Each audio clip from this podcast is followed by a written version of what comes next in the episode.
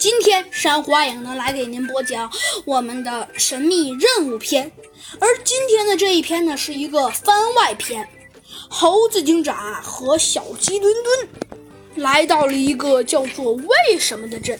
这个人不管对呃跟对方说什么，那些人只会说为什么。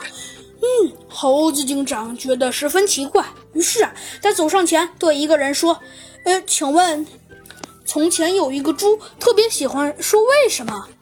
那个人回答道：“为什么？为什么？”呃呃，猴子警长说道：“呃，因为你是一头猪啊。”那个人说道：“呃啊啊！”与此同时，小鸡墩墩呐，刚刚好从路边的小摊呐买了一个，买了一瓶啊新款的饮料，听说还是这里特有的呢。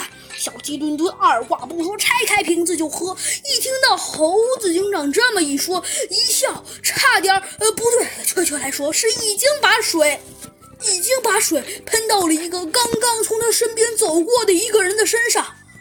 猴子警长看见那个人的样子，也不由得笑了出来。